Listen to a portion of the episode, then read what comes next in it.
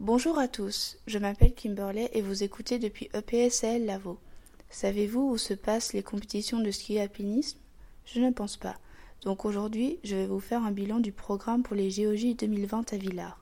Pour le bon déroulement des GOJ, Villars avait déjà organisé des épreuves test en 2019 pour s'assurer que tout soit bien prêt.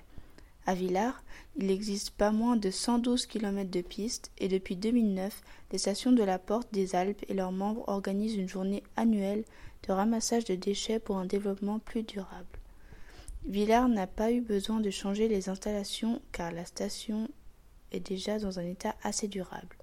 Pour revenir au JOJ, la ville sera l'hôte des compétitions de ski alpinisme, de ski cross et de snowboard cross le 10, 13 et 14 janvier 2020, ainsi que du 19 au 21 janvier 2020. Cette année, la station de Villars organisera pour que les GOJ soient durables et que l'organisation soit la plus responsable possible en termes d'écologie.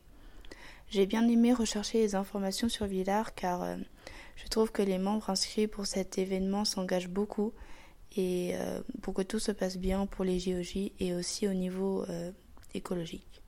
J'espère que mon bilan vous aura plu et je souhaite bonne chance à tous les participants. Salut